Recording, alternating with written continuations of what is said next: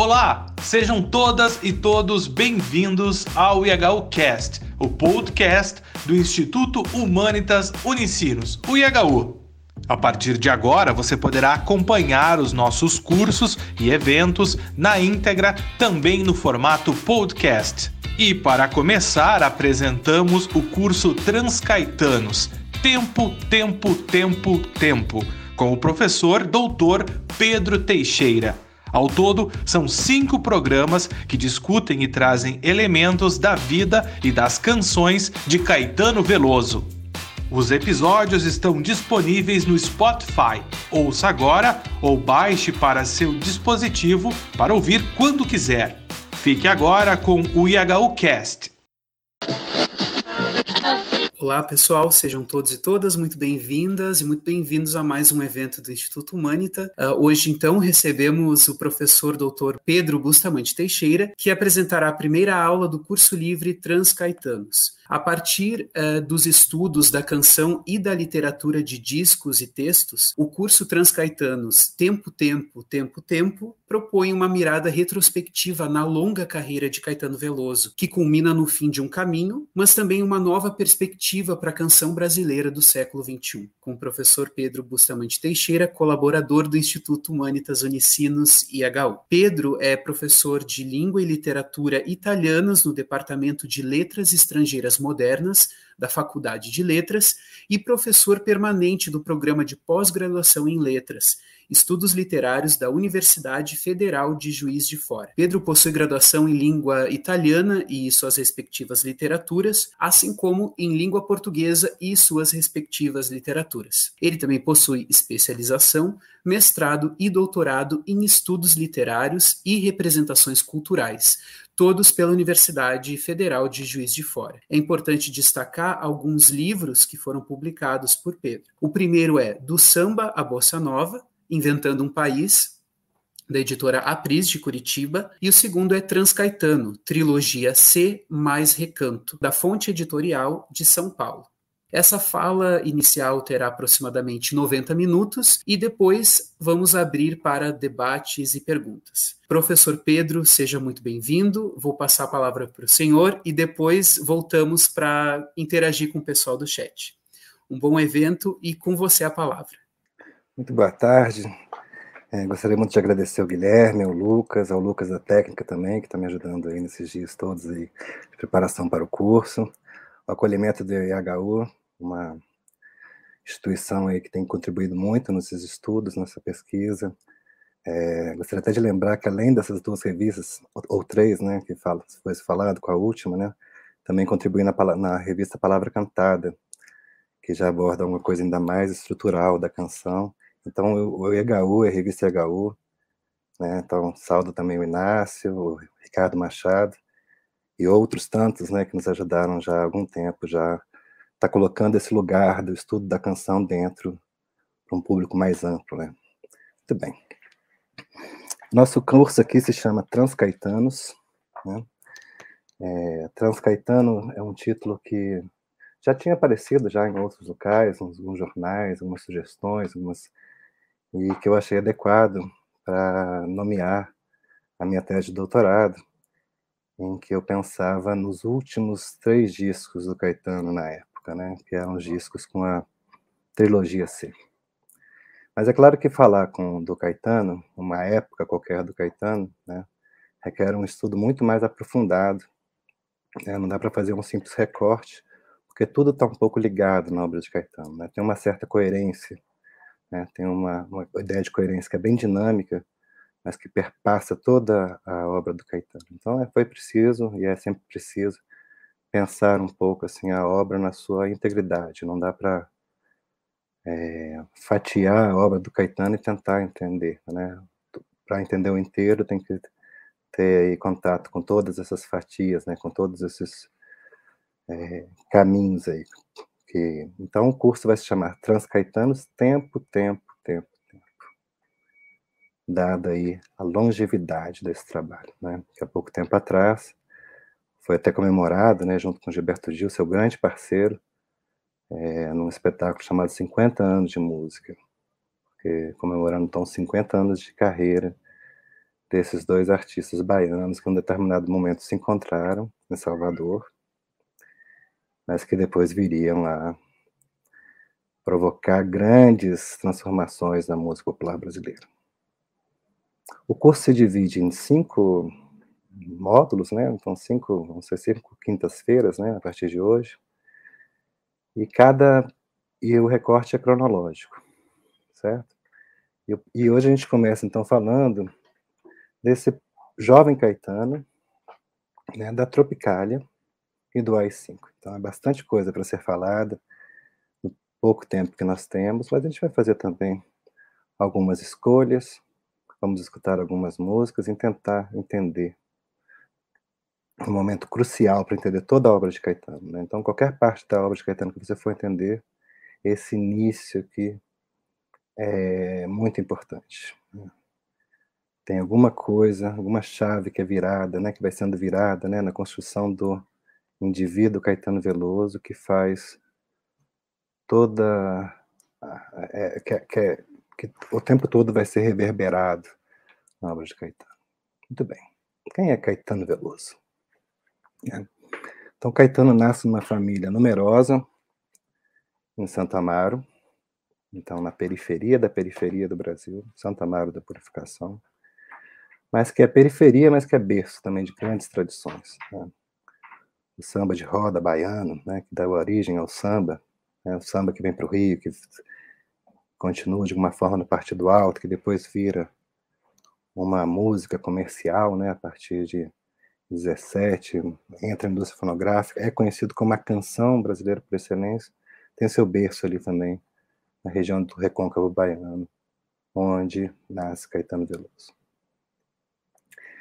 É, um acontecimento muito importante na vida do Caetano né, é o nascimento da sua irmã, quatro anos mais nova, e que ele nomeia, é ele quem dá o um nome para sua irmã. Né? O pai faz um jogo para é, escolherem o nome da irmã, tinha outras opções, mas Caetano, por conta de uma canção de rádio, um samba canção, é muito conhecido na voz de Nelson Gonçalves, ele vai pedir que seja Maria Bethânia. Né? Aí dizem até que o pai trapaceou, isso é, o Caetano contesta, mas quando nasce, então, o pai de Caetano vai lá e dá o nome Maria Bethânia para o Caetano.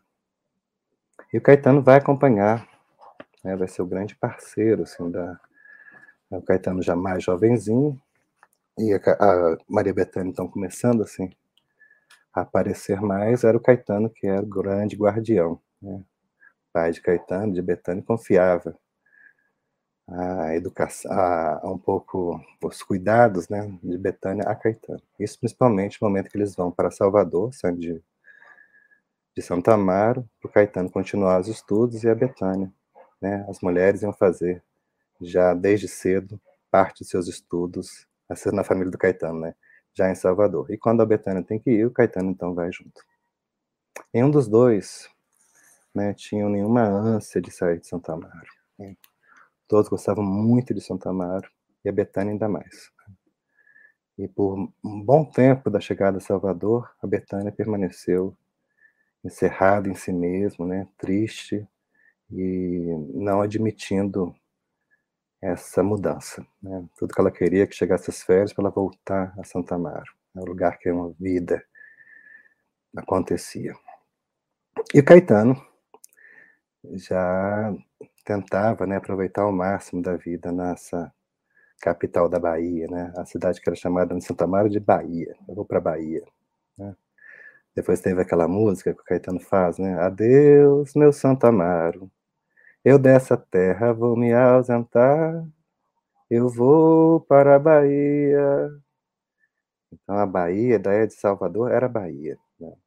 Hoje mesmo Caetano fala, se eu falo Salvador hoje é um pouco já é, sinal de que o sotaque carioca, né, o modo de falar do carioca já me pegou, né, porque em, em Santa Maria, em outras cidades da Bahia, quando se, se remete a Salvador, se fala Bahia. Muito bem. Bahia passava, Salvador, né, Bahia para o Caetano, passava por uma transformação muito grande né, nesse momento. Era ainda a, as vésperas do golpe e havia na, na Universidade Federal da Bahia um reitor, Edgar Santos, que promoveu então grandes eventos culturais, cursos, né, tentando então dar trazer o melhor da contemporaneidade, da modernidade para a Bahia. Então, grandes professores, né, grandes centros, o Museu de Arte Moderna da Bahia, o MAMB, chamado eles carinhosamente de MAMB, e várias outras coisas. Ali é lugar que tem, está aparecendo um Glauber Rocha, Torquato Neto, o Caetano Veloso, que começa a aparecer, o Gilberto Gil, né? É, Duda Machado, que depois se torna um grande é, é, crítico de cinema, tantos nomes, né? O Rizeri vai chamar essa, esse período de avant-garde na Bahia. Então, ali, a Bahia está é, conhecendo as coisas mais contemporâneas, mais modernas, e grandes discussões estão acontecendo ali. E o Caetano jovem, o jovem Caetano, né? Eu dou esse título, não, o jovem Caetano, acompanhando a sua irmã Betânia, que vai para estudar, aos poucos vai se integrando, né, essa vida efervescente cultural da Bahia. Conhecendo muitas coisas, tendo muitas conversas. E com o tempo também, a Redia Betânia começa, é convencida de acompanhar o Caetano nas suas andanças noturnas, né? E vão a teatro, vão a discussão, vão casas de colegas, conversam sobre cinema, participam de é, grupos de, de estudos, e Betânia, então, e começa a se afirmar, né, dada sua voz de contralto e sua excentricidade, né, tinha uma época que a Betânia se vestia de roxo, se apaixonou pela cor roxa e vestia de roxo, então era, um, era o Caetano com seus, né, quando eles chegavam, o Caetano tinha 18 anos e a Betânia tinha 14. Né. Logo depois, com o Caetano 19, o Caetano com 15, já começa a acompanhar mais o, a Betânia. A única exigência do pai do Caetano é que ele sempre voltasse com a Betânia. Né? E o Caetano cumpre sua risca. Né? Uma vez, quando tinha um outro irmão junto, o Caetano chega antes e nessa vez ele é reprimido severamente. O Caetano diz que é a primeira vez que o pai dele levanta a voz para ele. Então, ah, isso é muito importante, essa fraternidade, né? essa relação aí entre Caetano e a Betânia. Então, Caetano que mostra as coisas para a Betânia, é o Caetano que vai introduzindo a Betânia no mundo, e por outro lado, o Caetano fica o tempo todo tentando traduzir esse fenômeno, né, já dramático, que desde jovenzinho se afirmava que era a Betânia. Né? Então, essa coisa de meu trabalho é te traduzir, né? O Caetano achou por muito tempo que é, ele precisava fazer esse trabalho de traduzir a Betânia para os pais deles. E a gente tem que lembrar que a Betânia, de todos os irmãos, né, acho que eram oito, né? Era a preferida da Dona Cano. Imagina o que significaria isso, o que significava isso, né? Muito bem. É, em Salvador, né, Caetano tem vários encontros importantes, e um dos mais importantes é com o Gilberto Gil. O Gilberto Gil que ele já conhecia pela televisão. Né? Em Santa Amaro, ele, em alguns momentos ele é, o, o, Gilberto Gil participava de programas locais tocando já a bossa nova, né? E isso era muito impressionante para o Caetano. O Caetano, inclusive, fala isso no livro dele, né, Verdade Tropical. É, que Dona Cano gritava: Vem cá, Caetano, vê o preto que você gosta. E era o já o Gilberto Gil, que ele conheceria depois em Salvador. Muito bem. Mas antes disso, né, eu estou deixando de falar a coisa mais importante que aconteceu ainda em Santa Amaro. É, várias coisas aconteceram em Santa Amaro. Santa Amaro era o interior do interior, mas naquele momento tinha três cinemas. Né? Então o Caetano tinha alguma notícia, né? tinha acessava né, o cinema francês, o cinema italiano, além do cinema americano. Né? Mas esse momento, o cinema francês e italiano, não, o Caetano não conseguia nem entender se que o cinema americano fosse mais popular que o italiano, que o francês nesse momento. E em Santa Mara, então, ele diz, né, inclusive no livro, é, é, hoje a aula de hoje é muito baseada no livro Verdade Tropical. Né? Verdade Tropical, grande parte do, do, do livro é centrada nesse momento que vai se formando, então, então espécie de Bildungsroman, né? um romance de formação, vai se formando esse pensamento que é Caetano Veloso tudo, o pensamento antecede tudo. Então é importante a gente se debruçar um pouquinho sobre o que é esse Caetano. O Verdade Tropical, ele é lançado em 97, né? e é um momento que ele então é, tem o tempo, né? ele, ele se dedica, né? se esforça para recontar essa história que nunca tinha sido muito bem contada. Né? E ele faz um esforço fenomenal. A gente tem um livro bem é, volumoso, podemos dizer assim, e ele conta isso. Primeiro capítulo desse livro, após a introdução, chama Elvis e Marilyn Monroe. E ele fala justamente disso, né, de como é que a cultura americana para ele não era atrativa. Né?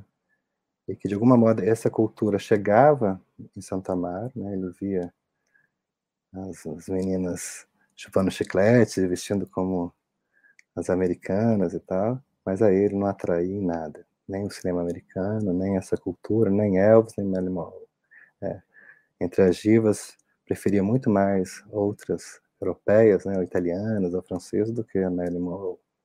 Que ele vai só entender mais tarde, né, a partir de Andy Warhol, tanto Elvis quanto Marilyn Monroe, ele consegue entender o valor pop, né? Que ele vai ter depois, vai ser muito importante para o tropicalismo mais tarde. Mas naquele momento, o que interessava justamente cinema, cinema italiano, Fellini. Então, um momento marcante da sua vida é ter visto La Strada, em Santa Amaro, né? ter conhecido Clarice Lispector, né, através da revista Senhor, que uma das irmãs passava para ele, e ter escutado, e aí é o mais importante. Ainda, né, antes disso, ter descoberto o sexo genital e ter escutado João Gilberto. João Gilberto é, é quando João Gilberto morre, recentemente, né, 80, 88 anos, morre João Gilberto. Né? Não tem muito tempo, dois, três anos. E tem um vídeo que circula até no YouTube, que acho que está na Argentina, e uma repórter pergunta para ele né, se o João Gilberto tinha sido uma inspiração para ele. O Caetano, até meio enfesado, fala assim: muito mais que uma inspiração. João Gilberto foi uma revelação. Então, nos cabe que entender um pouquinho o que, que foi essa revelação. Né? Então é o Caetano que está em Santa Amaro, ouve rádio, ele era famoso por imitar né, os cantores de rádio, tinha esse dom. Com oito anos se apresentou na rádio local, diz ele que entrou desafinado fora e foi interrompido imediatamente, mas tinha isso, né? Pedia se ele cantava, ele lembrava de cor, sabia as músicas todas. E então tinha uma visão é, histórica da música popular através do rádio. Tanto da música, principalmente da música popular brasileira, que ele via no quintal da casa, né, estando em Santa Amaro, no recôncavo baiano, né, as expressões tanto é, religiosas, né, afro-brasileiras, quanto de música popular mesmo, né, e também toda a cultura que vem através do rádio e depois da televisão. Caetano está absorvendo aquilo tudo. É alertado por um amigo que, que tinha ouvido alguma coisa que para ele era totalmente desafinado, mas que era muito estranho, e por ser estranho, talvez agradasse a Caetano, que ele tinha que conhecer, né? Então Caetano ouve, em Santa Amaro também, João Gilberto. Né? E é muito interessante que a gente é, pegar os figurões, né, as, as figuras, as grandes figuras da MPB, todas elas conseguem lembrar o momento em que elas escutaram pela primeira vez o João Gilberto. E o Caetano vai estar, tá, né, talvez entre todos eles, é aquele que é, leva isso mais a sério, né? dê mais importância a esse momento. Daí não é só uma inspiração, é uma revelação. Né? Ali ele tem uma visão de uma modernidade que parte do popular, que abraça o Brasil, que recoloca a Bahia no cenário, isso é muito importante. Né? O samba, então, que partiram do Recôncavo Baiano, continuaram no Rio de Janeiro, nos morros, depois é industrializado, né? entra para dentro da indústria fonográfica, agora no momento de maturação, era um momento também de crise, porque o samba, samba, já não se ouvia tanto mais. Né? Somente a partir da década de 40, 50, o gênero predominante é o que? O samba canção. Então o samba que tem aquilo que o Assis Valente falava, né? Minha gente era triste, amargurada, inventou a batucada para deixar de padecer. Salve o prazer. Então, a invenção do samba é um pouco disso. Uma forma de superar a dor. É né? um povo que passa por uma escravidão, continua sofrendo mesmo após a abolição, mas que, para deixar de padecer, inventa o samba. É um pouco essa, assim diz o mito, né? E, e o mais, com o, o passar dos anos, né, no momento que ele era reprimido, né, que ele era a expressão de uma libertária de um povo que tinha sido escravizado, né, e que cons consegue, então, a pouco a pouco, entrar na sociedade, mas isso também tem um custo, né, e principalmente a partir de Getúlio Vargas, o samba vai sendo cooptado. E, e, na verdade, nunca o samba, né, a batucada primitiva, aparecia nas meias, né? era sempre traduzida, era sempre embranquecida nesse, nesse processo. O João Gilberto, né, em 58, ele vai fazer uma. vai mexer com toda a estrutura da música popular brasileira. Porque se naquele momento ali o grande. É, a gente tinha né, um samba que era feito majoritariamente por brancos e cantores adeptos do, de um, do bel canto italiano, né, de cantores de ópera, que cantavam como cantores de ópera, né? grandes vozeirões eram ali tidos como rei do samba. Francisco Alves teve seu tempo que era o rei do samba. Né? E isso, apesar de a gente ter, né, alguns ou outros exemplos, né, um Orlando Silva, que já começa a é, desengessar né, esse canto operístico que tinha tão presença tão forte ali no samba, é, mas o, a quebra, a ruptura radical se dá mesmo com João Gilberto. Né? E se dá aos poucos, né? se dá assim, é, definitiva com João Gilberto, mas a gente pode ver ali um caminho ao longo da história do samba.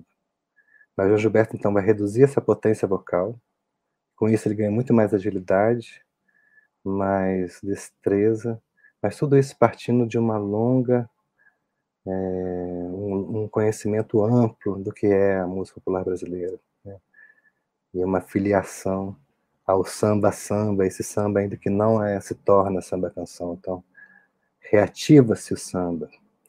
É possível encontrar na batida do João Gilberto né, algo que é super requintado, algo mais primitivo, né, que é o surdo do primeiro negro batendo um samba. Então, o, o Caetano Veloso, ele ouvindo, né, Chega de Saudade, que é a música que aparece primeiramente, ele fica enlouquecido, né? Era diferente o modo de cantar, era diferente a canção, de tudo que ele tinha visto antes. Né? Também era diferente a, uh, o trabalho com a palavra, né? E ali tinha a união de um Vinícius de Moraes, o Tom Jobim, que eram os dois compositores da música, e a interpretação do João Gilberto. Né? E era justamente o João Gilberto que fazia o Chega de Saudade, que a princípio também era um samba-canção, uma bossa nova. E o Caetano está vendo aquilo ali. Né? Então, eu vou pegar um trecho do livro em que o Caetano vai falar, o Verdade Tropical, né? sobre isso. Exatamente isso. Ele fala bem assim, né? Vivi e vivo como um acontecimento auspicioso o fato de a bossa nova ter surgido entre nós justamente quando eu e meus companheiros de geração estávamos começando a aprender, a pensar e a sentir. Ele viveu e vive ainda. Eu diria que ainda hoje vive. Né? Como um acontecimento auspicioso o fato de a Bossa Nova ter surgido entre nós justamente quando eu e meus companheiros de geração estávamos começando a aprender a pensar e a sentir. Né? Então, diante de um João Gilberto, né, nem o Elvis Presley fazia efeito na cabeça de Caetano faria efeito a posteriori, mas a, o que ele conseguia perceber, vislumbrar a partir da audição do João Gilberto era muito, ia muito além disso. Siga um pouquinho mais com Caetano, na verdade tropical. Eu tinha 17 anos quando ouvi pela primeira vez João Gilberto. Ainda morava em Santo Amaro e foi um colega do ginásio quem me mostrou a novidade, que lhe parecer estranha e que por isso mesmo ele julgara que me interessaria. Caetano, você que gosta de coisas loucas, você precisa ouvir o disco desse sujeito que canta totalmente desafinado. A orquestra vai para um lado e ele vai para o outro. Caetano continua. Ele exagerava a estranheza que a audição de João lhe causava, possivelmente encorajado pelo título da canção, Desafinado. Uma pista falsa para primeiros ouvintes de uma composição que, com seus intervalos melódicos inusitados, exigia intérpretes afinadíssimos e terminava na delicada ironia de suas palavras, pedindo tolerância para aqueles que não eram, né? Aquele verso, né? É... Isso é bossa nova, isso é muito natural, né? Então, no peito dos desafinados também tem um coração, essa é a ironia no final. A bossa nova nos arrebatou. O que eu acompanhei como uma sucessão de delícias para minha inteligência foi o desenvolvimento de um processo radical de mudança de estágio cultural que nos levou a rever o nosso gosto, o nosso acervo e, o que é mais importante, as nossas possibilidades. João Gilberto, com sua interpretação muito pessoal e muito penetrante do espírito do samba, a qual se manifestou numa batida de violão mecanicamente simples, mas musicalmente difícil por sugerir uma infinidade de maneiras sutis de fazer as frases melódicas, poéticas gingarem sobre a harmonia de vozes que caminhavam com fluência e equilíbrio, catalisou os elementos deflagradores de uma revolução que não só tornou possível, pelo desenvolvimento, o trabalho de Antônio Carlos Jobim, Carlos Lira, Milton Mendonça, João Donato, Ronaldo Bosco, Sérgio Ricardo, seus companheiros de geração, e abriu um caminho para os mais novos que vinham chegando. Roberto Menescal, Sérgio Mendes, Nara Leão, Baden Powell, Leni Andrade, como deu sentido às buscas de músicos talentosos que desde os anos 40 vinham tentando uma modernização através da imitação da música americana.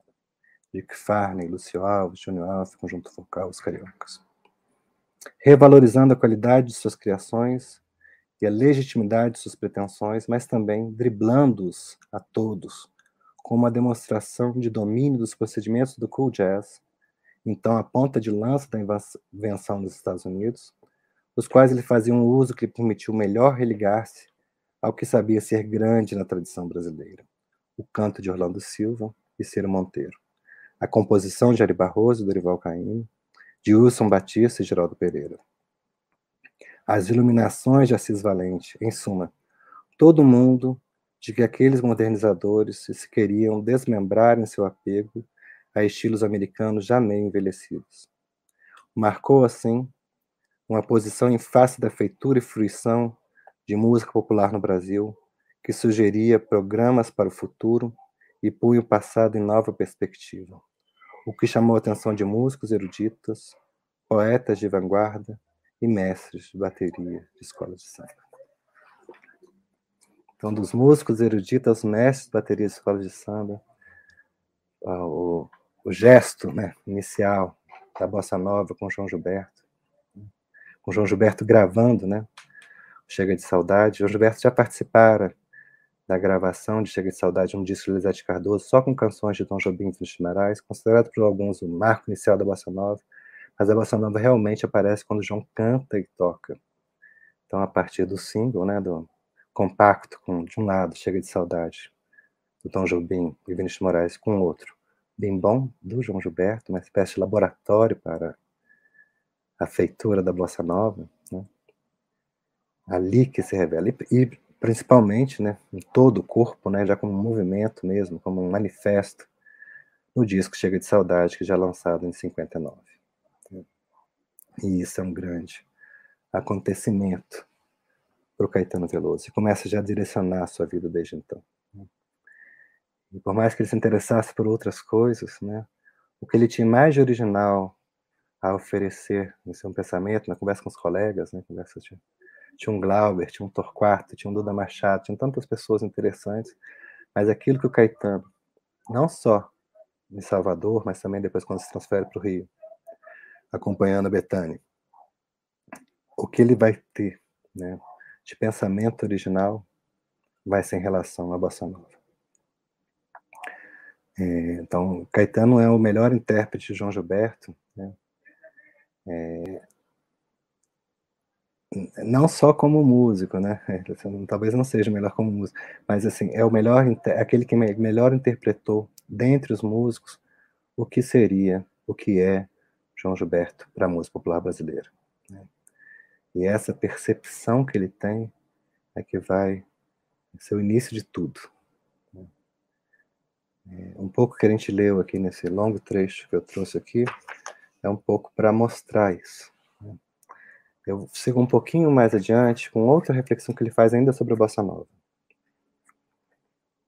que é aí confrontando um pouco aquela opinião de que a modernização do samba né, faria com que o samba se modificasse tanto e que ele acabasse perdendo lá as suas origens. Né? E o Caetano vai contra isso. Né? Inclusive, a primeira vez que o Caetano aparece, que esse pensamento começa a aparecer assim, de forma com mais fôlego, num artigo que ele escreve, um artigo acadêmico que ele escreve na academia, um pouco para fazer com que não passasse a visão que poderia ser a hegemônica, né, que está na escrita do Timorão, no livro sobre a música popular, em que ele vai depreciar totalmente a bossa nova, né, um pouco falando que é um, um namoro entre a música brasileira e a música norte-americana, no qual a música brasileira se submetia ao poderio da música norte-americana e o samba deixava, né, se perdia no morro, como se o samba fosse alguma coisa, a cultura, né, fosse alguma coisa estática, né, e não pudesse ter seus desenvolvimentos. Né? O Caetano vai estar sempre repensando isso. Né? Um samba já muito clássico, muito posterior, ele vai falar que o samba ainda vai nascer. Então, desde aquele momento e depois de muito tempo, ele ainda continua pensando nessa a questão não está tanto na origem. Né? A questão está muito mais no que ele está, para onde que ele está apontando. E a bossa nova também dava outros, é, amplificava, né, de tal forma, né, a visão de horizonte que ele tinha e, e as perspectivas dentro da música popular. Né? já visto Vinícius, né, um poeta modernista também de outra geração, não da primeira, da heróica, mas que aparece, um importante modernista que ele está se filiando a esse projeto da música popular brasileira. A partir da Bossa Nova, e ali ele só começa, né? Ele vai ter participação na Bossa Nova, na música de protesto, nos afro-sambas, no sambão joia, né? Vinícius vai ser um nome muito importante também. Muito bem. E contra essa crítica, né, o Caetano vai falar muito bem disso no, também no Verdade Tropical. Ele fala assim: sem a segurança, estou citando, hein, sem a segurança que a Bossa Nova nos deu quanto à nossa capacidade de criar produtos acabados, nós continuaríamos deixando os tamborins da Mocidade Independente de Padre Miguel e os harmônicos da voz de Nelson Cavaquinho longe dos estúdios. Ou seja, era importante que a gente tivesse algo, né, esse biscoito fino que é a bossa nova, né, para as massas, inclusive, né? Caetano fala, né, que é hoje se você contrapondo, né, um legado de um Elvis Presley no Brasil e um legado de, de um João Gilberto. Ele fala que já teve experiências em grandes é, grandes teatros ou mesmo é, estádios de futebol, né, que cantava. Então ele, ele, só começar a cantar Chega de Saudade o público todo acompanhava, a música super difícil, né? cheia de meio tom, de um, um, um, percurso não usual, né? muito interessante, tanto harmonicamente quanto melodicamente. Enquanto se ele cantasse qualquer hit do Elvis Presley, dificilmente ele seria acompanhado e, pela uma totalidade, né? mas sim por alguma parte dessa, de, desse público. Muito bem. É, Caetano está vivendo isso né, tá, tem essa, essa audição de João Gilberto começa a marca muito ele. Né? Então, é, é dentro dos modernos, né, ele já tinha escolhido o seu. Era o João Gilberto. E a Bossa Nova, né, ela é lançada então a partir de 58. Em 62 já estava chegando nos Estados Unidos. Né? E, ao mesmo tempo, no Brasil, a gente estava vivendo já o início da crise que culminaria no golpe militar de 64. É, ao mesmo momento que a Bossa Nova então ganhava fama internacional, né, e era, enfim, né, um produto brasileiro, cultural, que chegava a fazer né, a a, a, a, ter feito no mundo, né? Inclusive influenciando, né? Se diz que a, a, a, bossa nova tem influência do jazz, mas o contrário também existiu e muito. Né? A bossa nova também influenciou muito o jazz. Então veja, haja vista toda a, aliança que se dá entre jazzistas e um Tom Jobim, um João Gilberto, um Luiz Bonfá. Então, mas no Brasil a gente tem um momento em que é, começava-se a pensar em reformas de base, né, João Goulart, e a reação a essa proposta, essas propostas, né, que visavam maior democratização do Brasil. E a família tradicional brasileira, os militares, né, e o Brasil que não dá conta de toda essa modernidade e acaba sucumbindo. Né. João Goulart cai, sem tanto esforço, quase com uma. É, apenas com uma ameaça, né? A ditadura se impõe. Mas, num período né, de 64 a 68, na primeira efeito da ditadura, ela é muito. Ela acaba com as dissidências políticas. Então, fecha-se o Congresso, vai, vai ter perseguição política, quem estava realmente metido com política. Mas na cultura, né, a gente pode pensar que entre 64 e 68 houve uma relativa né, liberdade, inclusive houve, né, inclusive pelo Roberto Schwartz, uma hegemonia cultural da esquerda no Brasil. Né. E aí estamos falando né, da UNE, que continua ativa, forte, né, apesar do incêndio logo depois do golpe de 64, né, da, do, da sede da ONU do Rio de Janeiro, há o Centro Popular de Cultura, né, fundado em 62, e todo uma, uma, um direcionamento para a cultura brasileira.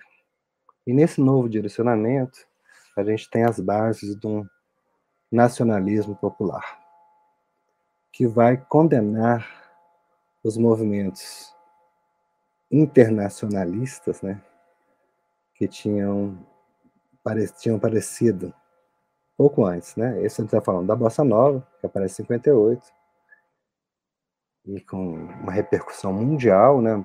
Nós nos Estados Unidos e foi parte do, do Ocidente, e de alguma forma mais restrito, mas também com muito efeito, a poesia concretista, né? dos irmãos Campos, Augusto Haroldo de Campos, Décio Pinhatari, né? que começam a lidar com uma com a poesia concreta, né? moderna, quase publicitária, e que é, né, também se dá com um manifesto, né, tem um manifesto, o plano piloto da poesia concreta, lançado também em 58.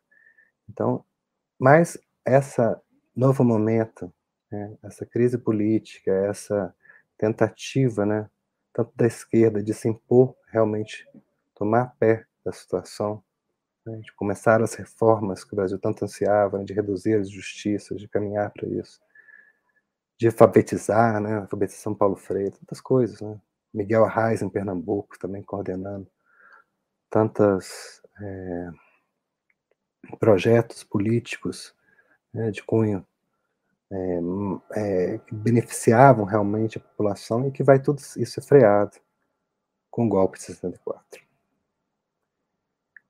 Na cultura, né, como eu tinha falado, há ainda uma certa liberdade. Né? Então, coisas começam a estão acontecendo, né? A gente já pode falar já no cinema, o cinema novo, né? No teatro, né? teatro de opinião, teatro oficina, pouco, pouco primeiro dar uma opinião, Augusto Boal, figura do Augusto Boal, então estão fazendo peças que contestam o regime, né, às vezes de maneira um pouco velada, mas que estão ali se apresentando e realizando ali algo catártico, mas que não passava, não conseguia ultrapassar aquele círculo, né, aquela bolha, como a gente podia falar hoje, né? E era isso, né? Então, um novo direcionamento para a esquerda, né? Da, da, da esquerda, da cultura, né? isso a partir do CPC, que vai pensar numa arte popular e nacional. Daí, é, uma, a bossa nova, né, a segunda geração, ou a terceira dentição da bossa nova, como diriam alguns, né, já tenta assumir outros aspectos, né, assumir é, um papel que a bossa nova, a qual a bossa nova não se designava quero um pouco também de contribuir na desalienação do povo brasileiro, conduzir para uma revolução, para o dia de amanhã. E aí vem o que a gente vai ser chamado né, de canção de protesto. Né? De Moraes, de alguma forma, participa disso também. Né? Ele faz, escreve com Carlos Leiro o hino da Uni. Então já está, de alguma forma, aparecendo. E a gente vê, por exemplo, né, o festival o, o teatro, né? Arena Canta Zumbi, já tá ali do Lobo, já pensando nesses temas, a história de zumbi um pouco ali, né? Sendo uma alegoria da libertação que poderia acontecer nesse momento em que a ditadura se impõe no Brasil.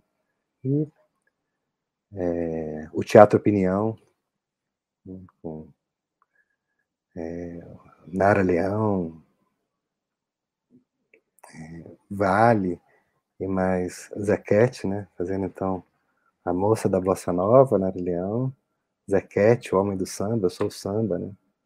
Eu sou do Rio de Janeiro e do Vale, fazendo então papel do nordestino. Então tem.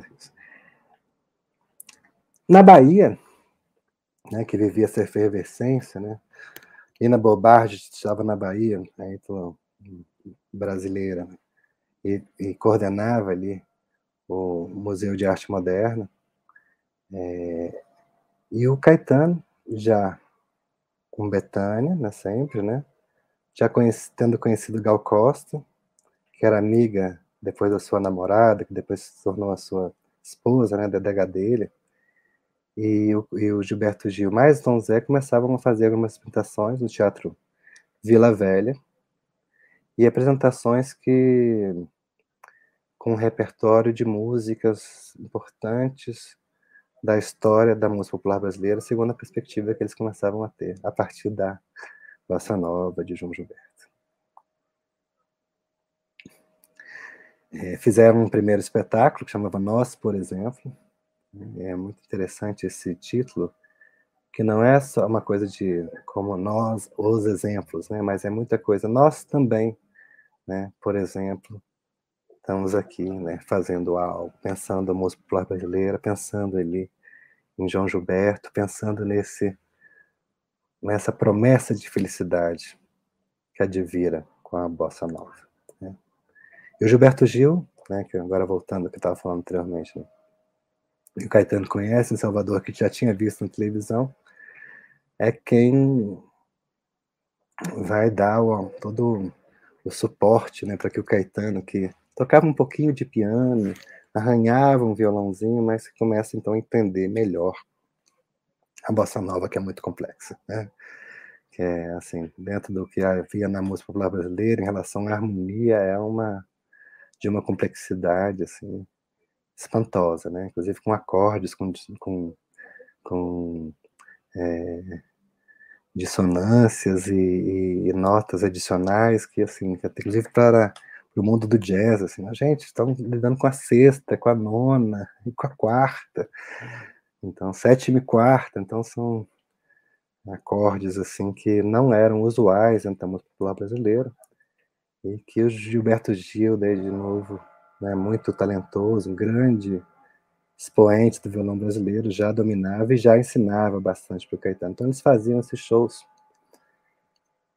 é, em Salvador, que começavam a ser cultuados um pouco, né, pela uma elite boêmia ali que frequentava assim esses espaços culturais.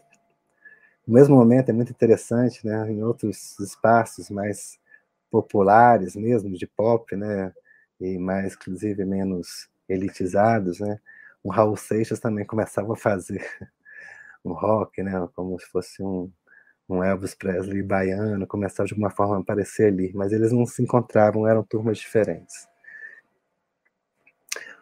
Esse teatro que a Nara fazia, né, com Zequete João do Vale, é, em um determinado momento, a Nara Leão precisa se afastar, e é o momento em que ela, já tendo tido contato com esse grupo de Salvador, né, e tendo conhecido a Betânia, né, ela sugere para substituí-la a Betânia. Então, Caetano, que no momento no livro ele fala que estava na casa de um amigo, num sítio, alguma coisa meio afastada, né? Ele começa a ter um pressentimento, precisava ver Betânia, ele volta para Santo Amaro. A Betânia estaria em Salvador, mas ela aparece em Santo Amaro. E logo eles recebem uma ligação. E no outro dia, dois dias depois, eles já estavam no Rio de Janeiro, que a Betânia então substituiria a, a Nara Leão já nesse espetáculo. Né? Então a Betânia, da noite para o dia, quase, vem para o Rio de Janeiro e, como combinado com seu pai, o Caetano viria para acompanhar a Betânia. Então, o Caetano chega aqui. É, como experiência assim, musical, tinha esses shows, né? Eles fizeram dois shows, nós, por exemplo, e Velha Bossa Nova, Bossa Nova Velha, algo assim. E algumas trilhas, né? Alguns amigos, só por ouvir o Caetano falar de relação de música, de João Gilberto, as relações de Gilberto Dorival Caymmi, às vezes o convidavam, né, para colaborar musicalmente, mesmo ele falando assim, não tem como eu fazer isso, mas eles apostavam nisso, nesse pensamento. Que eu estou querendo sublinhar aqui nessa minha fala de hoje. Esse pensamento que estava se formando, que estava vendo na Bossa Nova, né, essa reafirmação de uma brasilidade, que é a reafirmação de algo que ele aos poucos vai elaborando, mas que é da é, do futuro que o Brasil tem, ou seja, o, a obrigação que o Brasil tem né, de contribuir para uma nova humanidade. Isso Caetano vai estar tá começando a elaborar a partir de João Gilberto. Né? O Brasil, com a bossa nova, né, é capaz de dar ao mundo uma outra modernidade, uma outra ideia de modernidade, né? uma outra ideia de civilização. Então, é, tem algo ali de sebastianista, se diz, né? E aí, é, reforçada né, por um Jorge Malta, Agostinho dos Anjos, tantos outros que vão pensar nisso, né, na singularidade do Brasil, desse país continental em que teve esse, a história marcada essa escravidão, né, uma maioria negra que tinha, tinha sido descendente de pessoas que foram escravizadas, mas que fazia uma música alegre, ou que se queria alegre, porque se ela é filha da dor, ela, se ela é pai do prazer, se ele é pai do prazer, como diz Caetano na música, ele também é filho da dor, mas tem aí uma superação dessa dor, né, que fala em português, né, uma língua desprestigiada do sul da Europa, na América, o único país que fala América, então tem todo uma, um país mestiço,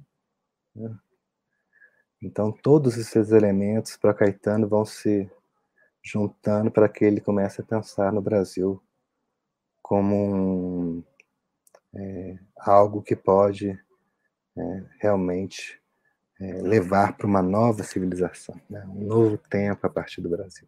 Né? Isso hoje, a gente pensando, né, fica cada vez mais ridículo. Né? A vitória de um Bolsonaro é contrária a tudo isso, mas sempre tem Caetano ainda vai continuar insistindo nisso, né? Há algo a se cumprir. Né? Isso está começando aí. Caetano está começando a pensar isso. E a primeira vislum... a primeira vez que ele vislumbra isso é a partir da audição de João Gilberto. Né? E o acompanhamento dessa história. É, tanto é que ele vai fazer esse, esse artigo, né? Então, é, se contrapondo à crítica que o Tinhorão fazia da Bossa Nova, uma, um, um, grande né, crítico de Dom Jobim, né, do, do, do, João Gilberto, da Bossa Nova em geral. Né, Para ele não era samba, era uma modernização que, na verdade, era a marca do imperialismo, né, na, de acordo com a sua interpretação marxista. E o Caetano vai, então, já jovenzinho, né, se colocar contra isso, e vai ser a tônica. Né? Então, ao longo da sua vida, ele vai defender isso, que ele começa a perceber aí, bem jovem ainda. Né? Ainda em Santo Amaro, então antes de completar seus 18 anos, e a partir dos 18 anos, aquilo ali, tudo cresceria né, a partir disso. Né? Outras influências vinham se, é, se juntar né, nesse pai Delma que vai fazer a figura de Caetano Veloso, mas sempre a partir de uma leitura, um filtro, né, que remete a essa primeira audição de João Gilberto. Então a importância é fundamental. Muito bem. Eu, agora eu, eu começo então a pensar, né, que a bossa nova, ela fica desterritorializada, porque grandes artífices, grandes nomes da bossa nova estão vários deles nos Estados Unidos. E no Brasil, né, a tendência para a música, para a cultura de forma geral, é outra. Né? De um lado, a gente tem essa tendência nacional popular, né, que está no cinema novo, nesse momento ainda está no cinema novo, estará até Terra em Trânsito, que a gente vai falar daqui a pouco, está no teatro, né, teatro de arena, no teatro opinião, de alguma forma, já de um pouco diferente, aparecerá também né, no, no Teatro Oficina, de Celso Martins, que vai ser já uma diferença, já vai estar perto ali da Tropicália. E vai estar na canção, né? Nessa canção de protesto que começa a formar no Brasil, que o Caetano talvez fale também que, apesar de que ele vai se colocar contra ela, mas fala assim, talvez não houvesse no mundo uma canção tão doce quanto a canção, uma canção de protesto tão doce quanto a brasileira, tão interessante, mas que, frente à bossa nova, né, para ele significava um empobrecimento estético. Isso preocupava. Né. O Caetano via né, o perigo da estereotipização. Né. Quando a Betânia chega para substituir a Nara, né, a música que vai ser o grande impacto da chegada da Betânia é Carcará porque a Betânia canta de forma, faz uma interpretação totalmente diferente da Dinara. E ali ela encarna, encarna, né, a nordestina, tal qual uma perpétua, né, pensando na obra de Jorge Amado, severa, né, assexualizada, brava, né, e, e que depois a Betânia vai fazer de tudo para conseguir escapar, mas aquilo fica ali marcado para ela. Né? E o Caetano via um pouco disso, né? que chegar da Bahia havia esse perigo de você tentar ser enquadrado como um nordestino, né? Tudo que vinha de qualquer outro estado ali do Nordeste, no Rio de Janeiro, era o nordestino, era o exótico, aquele que se queria se incluir dentro da música popular brasileira, mas não pela sua originalidade, mas muito mais pelo seu aspecto folclórico, tradicional. Né? E aí Betânia cantando Carcará vai ser um, uma apoteose. Mas Caetano vai entender esses perigos e Betânia também. Não se deixa aprisionar e vai fazer aquilo que ela gostava, né? Cantar samba canção, cantar bolero. A Betânia que também vive com Caetano essa coisa da bossa nova, mas nunca vai ser tão assim é, fiel, né? Tão é, devoto da bossa nova quanto era Caetano, quanto era também Gilberto Gil e como era também e muito fortemente a Gal Costa, né? que sempre quis ser cantora, mas que também tem no modelo de cantar o Gilberto. Caetano fala uma coisa muito interessante, que se fosse o Carcará, né, se fosse cantado por uma Elis Regina, ela se aproximaria do cantar da Betânia, né? mas se fosse cantada por uma pela Gal Costa, né, Gal Costa se aproximaria do cantar da Nara Leão. Muito bem. Caetano chega então como irmão da Betânia. Né? E o primeiro sucesso que ele tem, assim, o primeiro êxito que ele tem na música foi ter emplacado no lado B do compacto de Carcará a canção é, canção que se chama É de Manhã. Né? Então, primeiro que também tem uma modelização nordestina tal qual Carcará, mas um andamento mais bossanovístico, né? e uma mudança de tonalidade e foi muito apreciada essa música. Depois ela vai ser gravada por Wilson Simonal é, e outras, tem outras gravações muito interessantes dessa primeira música, primeiro sucesso de Caetano Veloso, que é justamente o É de Manhã. Né? Eu queria colocar uma música, aí eu vou pedir um auxílio ao Lucas, né? só a música mesmo, para a gente começar a pensar o que, que o Caetano começava a apresentar né, enquanto artista. E como é que vai se dar essa virada? Então a gente vai ouvir primeiro uma música que chama Samba em Paz. Tá? Caetano lança, antes do seu primeiro disco, a Gal Costa, um compacto em que há, no lado A, Samba em Paz, no lado B, Cavaleiro. Eu acredito que sejam dois, é, dois caminhos diferentes que se colocam aqui. Depois o Caetano vai escolher um deles, mas eu coloco eles aqui para a gente pensar um pouquinho esses dois caminhos. Tá?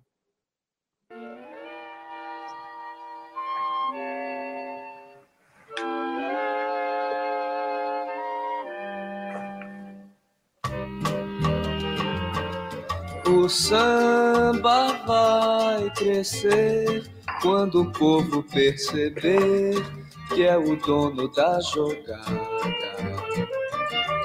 O samba vai vencer, pelas ruas vai correr uma grande batucada. Samba não vai chorar mais. Toda gente vai cantar, o mundo vai mudar e o povo vai cantar um grande samba em paz. Eu queria destacar essa parte, né? O samba vai crescer quando o povo perceber que é o dono da parada. Aqui tem algo né, que está muito próximo dessa canção de protesto que está sendo plasmada nesse Brasil aí dos anos 60, da primeira metade dos anos 60. Né? Então tem alguma coisa que aponta para um dia de amanhã. Né? O, o, o, samba vai crescer, né? depois a gente vai ter um samba em paz, o um mundo em paz. Alguma coisa tem um dia de amanhã que é apontado e o Caetano aponta isso através do samba um pouco assim, é, bem perto né, da perspectiva daqueles que achavam que a canção conduziria às mudanças, né? a derrocada da ditadura, a revolução, quiçá, mas assim, a música contribuiria para isso. Então Caetano está aqui pensando nisso, tá? Isso é um compacto que sai. Outra música que tem nesse compacto, que eu vou colocar também agora, já aponta uma outra perspectiva.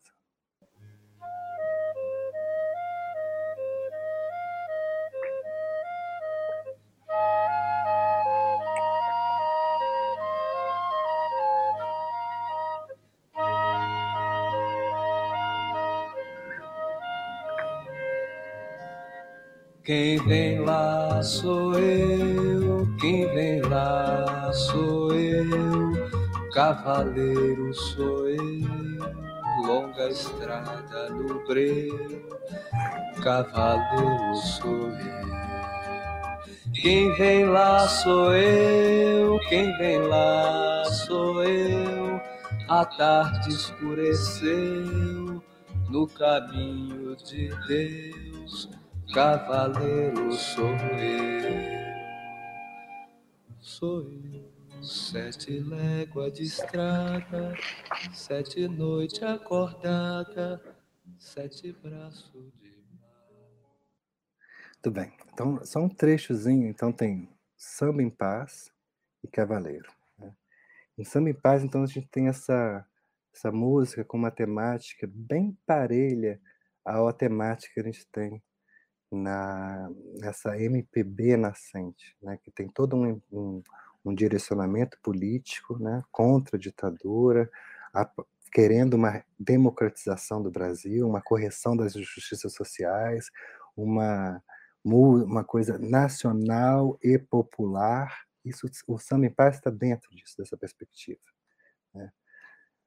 Tem essa essa essa é, pensa-se nesse dia de amanhã e que talvez o samba conduziria isso, né? A revolução se daria através do samba. A outra canção já tem muito mais aspecto da singularidade. Não tem essa coisa do samba, né, como algo aí que congrega os brasileiros e que levaria aí a revolução pela cultura, algo que depois Caetano vai questionar na Tropicália. E no outro já esse papel individual, né? essa singularidade do cavaleiro, longa estrada no breu, né? quando tudo se perdeu e algo está começando. Né? Então são duas perspectivas. Caetano logo vai abandonar a primeira. Né? Ele começa a ver né, como é que essas músicas dessa MPB é mais à esquerda, né, mais assim é, politizada, né, como a questão da política na música, do engajamento, estava acabando que enfraquecendo esteticamente. Todos os ganhos, as conquistas da Bossa Nova apontavam para outro caminho. Ele, dentro dessa, dessa geração, se via ele muito desconfortável. A princípio, ele está fazendo, está indo nesse mesmo caminho. Inclusive, participa né, do teatro de Boal. Ele vem com, com a Betânia para o espetáculo do Boal, opinião, depois continua, né? Tem Arena Canta Zumbi, depois tem Arena Canta Bahia. Caetano participa com Betânia, com Gil, com Gal Costa, todos eles participam. Mas o Caetano está ali já começando a querer sair desse grupo, né? A querer assim ir além desse grupo, vendo ali algo que era castrador, né? É, ele fala, por exemplo, no Arena Canta Bahia, quando eles fizeram podiam dar sugestões né, para o Boal de canções a serem incluídas. Né? As primeiras coisas que eles sugeriam foram todas do Caine, e que nesse espetáculo não entra nenhuma do Caine, que isso ali para ele era uma coisa é, muito significativa. Né? E começa ali uma, uma, um estranhamento né, que vai conduzir a um afastamento, e ele aos poucos vai percebendo que esse discurso populista, inclusive dentro da canção, né, e aí volta aquele vozeirão, tal qual cantor de ópera, de alguma forma vai aparecer também, né? O Geraldo André é de uma forma, né? É uma coisa você ouvir um caminhando e cantando, né? Com som solene, marcial, volta a sua importância. Né? Porque o que importa aqui é a mensagem, o que importa aqui é a questão política, importa o enfrentamento à ditadura. E de um outro, você vê a mesma palavra, né? Um Caetano que depois vai, vai compor alegria, alegria, que começa com caminhando contra, e aí já outra perspectiva. Né? E o Caetano está vendo que esse dia de amanhã que é cantado ali é uma promessa que nunca se cumpre, não irá se cumprir. Né? E aquilo que, vi, que é uma perspectiva, é uma esperança, vai se tornando uma melancolia. Aí a questão da tristeza, né? Que o João Gilberto trabalhou, colocou o samba para cima de novo, o samba canção. Então, é, pensando ainda né, nas duas canções que eu coloquei iniciais, Samba em Paz né, e Cavaleiro, como tem essas duas perspectivas, e o Caetano vai abandonar essa primeira, que ele começa a ver ali como algo já hegemônico dentro da música popular brasileira, mas que levava a bossa nova para um caminho que ele não era aquele que ele estava vislumbrando, né? que ele vislumbrou desde a sua premiação da bossa nova e que ele vislumbrava para o Brasil. Então, ele estava vendo o perigo né, desse empobrecimento estético em nome de uma música mais politizada. Então, para se chegar ao povo, pensava-se que era preciso ser mais simples, né? às vezes até mesmo simplório. E o Caetano, um grande devoto de João Gilberto, vai lembrar lá no disco de, 50, de 59, na Bossa Nova, né? o, no encarte dele, o, no, no, na contracapa, né? o Tom Jobim escreve que João Gilberto não despreza a inteligência brasileira. Né? Ele não acha que precisa fazer, isso já é a palavra do, do, estou interpretando, né? Ele não acha que precisa fazer uma música simples para cair no gosto do brasileiro, né? E que o brasileiro não precisa ser ensinado nada, né? O brasileiro que foi capaz de criar o samba, né? E criar tantos outros ritmos e tanta tanta riqueza cultural, apesar de toda a diversidade, é, ele não pode ser é, é, é não, não, podemos desmerecer, né? O ouvido do brasileiro, né? é uma audição, inclusive corporal, que o brasileiro tem da música, né? que se revela na dança e na sua, nas expressões. Então, o Caetano começa então a rever isso, né?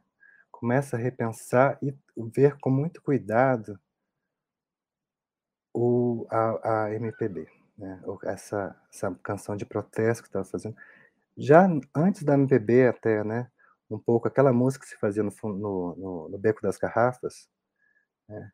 essa bossa nova do João Gilberto, logo, né, se a princípio não se justificava tanto essa crítica da influência do jazz, dada a originalidade de João Gilberto, né, um pouco depois, né, o que se continuava, né, a, a, o prosseguir da bossa nova, da, dessa escola da bossa nova dentro do Brasil, ele caminha assim para, o, para né, cada vez mais a introdução de elementos jazzísticos, né? então coisa da bateria, do saxofone, aquele, e que para o ouvido do Caetano Veloso, para o grande devoto à ortodoxia, da bossa nova ortodoxa Caetano, aquilo já era uma degeneração. Né? Mas o Caetano, por enquanto, observava, observava, via aquilo, e via também né, o caminho de um desses cantos autores, compositores, né, dessa segunda geração, ou terceira geração, ou terceira dentição da Bossa Nova, começavam a aparecer. Né? Um Edu Lobo, um Chico Buarque, né? é, um Sidney Miller, né? Nara Leão, a Elis Regina aparecendo, Paulinho da Viola, né? Caetano está ali, junto com eles. Quando ele volta, né? é, depois, depois de ter vindo acompanhando a Betânia, né, tá com Boal no Rio, depois eles vão para São Paulo. É, depois do Arena Canta Bahia, Caetano decide voltar para Bahia. Quer encontrar Dedé, sua namorada, né? Quer matar a saudade da Bahia. E ali ele fica pensando nas coisas, fica um pouco curtindo Dolce Far Niente na Bahia, né, com Dedé. Ele chama no livro de Intermezzo Baiano. É, quando ele volta, né, ele é recebido no. Ele volta de, de ônibus, né? Então na rodoviária ele é recebido pela Silvinha Teles. E na mesma noite eles vão na casa do, do Lobo. Então tem toda uma recepção do Caetano, né? O irmão da Betânia, esse grupo de baianos que interessava aí essa MPB que. Então ele estava dentro desse grupo, totalmente ligado a esse grupo. Né? É, nesse momento começava a aparecer também os primeiros festivais, inspirados aí em Sanremo, da Itália, mas com uma lógica bem diferente. Né? É, e a partir de 65 teve Excelsior, né? O primeiro ganhador do festival é Edu Lobo, é, na verdade, Elis Regina, cantando uma música de Edu Lobo, e Vinícius Moraes, que é o Arrastão. Tem um pouco desse clima de músicas, de, de, as canções praeiras do Caíme, mas com final, assim, arrebatador, tipo música feita para festival. É, a interpretação da Elis Regina leva eles ao primeiro lugar. E aparece também, né, logo aí outros compositores, né, o Chico Buarque, um sucesso clamoroso de a banda. Caetano já também já começa a emplacar algumas canções, né, ele ganha é, um prêmio com Boa Palavra, depois vai ganhar um prêmio também com outra música que chama Um Dia, e então tá dentro dessa segunda geração da Bossa Nova, que tenta fazer uma música mais política e o Caetano tá junto, tá? não se posicionando a princípio. As oportunidades começam a aparecer, principalmente para Betânia. Né? O Guilherme Araújo já começa de promotor de shows a querer empresariar mesmo a Betânia, e não só a Betânia, como um grupo de artistas. Ele começa a empresariar todo o grupo baiano. É, então, Gilberto Gil, Betânia, os dois que estavam mais prontos, né? Gilberto Gil já, já aparecia num programa de televisão que se colocou logo depois do vencimento da Elis Regina no primeiro festival, que chamava Fino da Bossa. Elis Regina e Jazz Rodrigues apresentavam. E o, às vezes Gilberto Gil já fazia suas aparições ali, então já tinha algum, uma perspectiva, Betânia também. E o a Gal, é, que era mais uma aposta, e o Caetano também, mas que já sabia da sua inteligência, do seu é, poder de articulador, também na escrita, então o Guilherme Araújo pensava um pouco no Caetano nesse papel de articulador, de idealizador desse, desse grupo aí. Muito bem. É, o tempo está passando, a gente está quase chegando, assim, no momento que eu quero encerrar para as perguntas. Talvez eu não chegue ainda, né? Mas na próxima aula a gente pode realmente voltar, né? A próxima aula está prevista um pouco, assim, a, a prisão, né? O AI, hoje eu terminaria com o AI-5, ou talvez a gente não chegue no AI-5, mas estão previstos ainda a prisão e o período londrino. Né? Então hoje a gente começa a pensar ainda essa formação desse pensamento até um momento que é crucial, em que o Caetano então vai ver, né? É, vai, vai, vai entender como como alguma coisa, um gesto que representasse o fim ou a morte do populismo. Né? Ele já tinha crítica a, a, entendimento da bossa nova, fazia a crítica, começava a fazer a crítica do prosseguimento dessa bossa nova, né? uma crítica que se voltava a essa canção mais de protesto, né? e menos rica esteticamente. Então, de alguma forma, ele preservava um pouco o Edu Lobo, preservava muito um Chico Buarque, mas não preservava tanto um Geraldo Vandré, por exemplo, que talvez se afirmava, né, principalmente a partir de 66, né, 67, como um grande, talvez o, o, a, o, o, grande nome dessa canção de protesto. Então, tudo caminhava para o Geraldo Vandré. Mas aí veio o assalto tropicalista que a gente vai começar a ver então da partir da próxima aula. Mas tem um momento ainda hoje que eu quero falar. Né? Então, Caetano é, volta para o Rio, é recebido por esse grupo, já totalmente dentro do grupo restrito da música popular brasileira, dos prosseguidores da Bossa Nova no Rio de Janeiro. Tem a oportunidade de gravar é, um primeiro disco, mas não sozinho, né? Um disco com a Gal Costa. E no momento que ele já começa a ter essas ideias, né? Começa a ficar mais claro para ele que ele precisava de alguma forma para se colocar e não só ele, mas todo o seu grupo, o grupo baiano, né?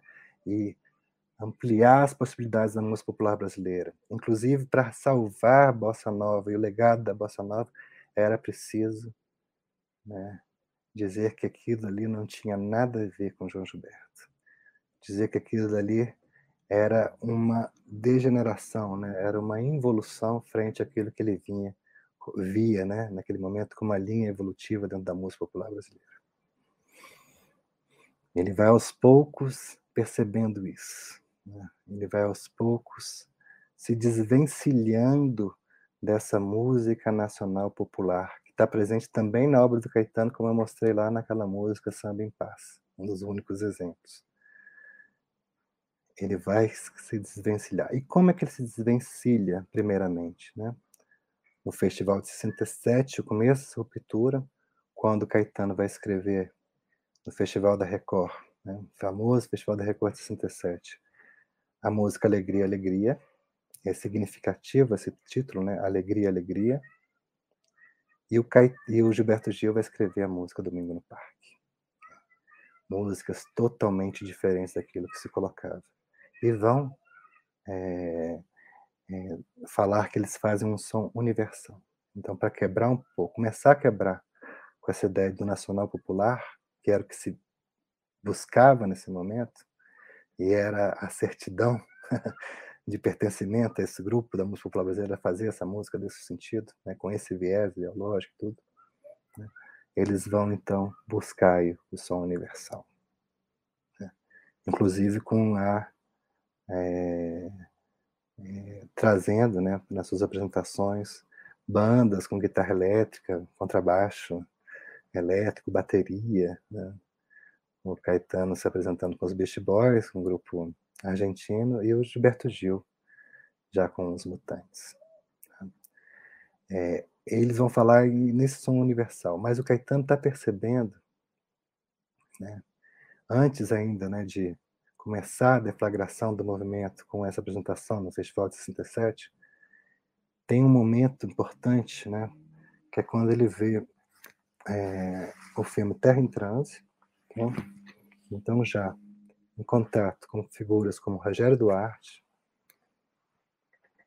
que se contrapunha né, a essa esquerda mais tradicional, cepecista. Né? Ele, inclusive, tinha umas botades, ele falava uma coisa, né? por exemplo, o incêndio da UNE, ele achava que tinha sido justo aquele incêndio, mas era muito mais uma, uma brincadeira com isso e uma forma de chocar. Né? E o Caetano um pouco é, entendia aquilo como se a UNE também não permitia ele ser o artista que ele era. Isso foi o Rogério Duarte.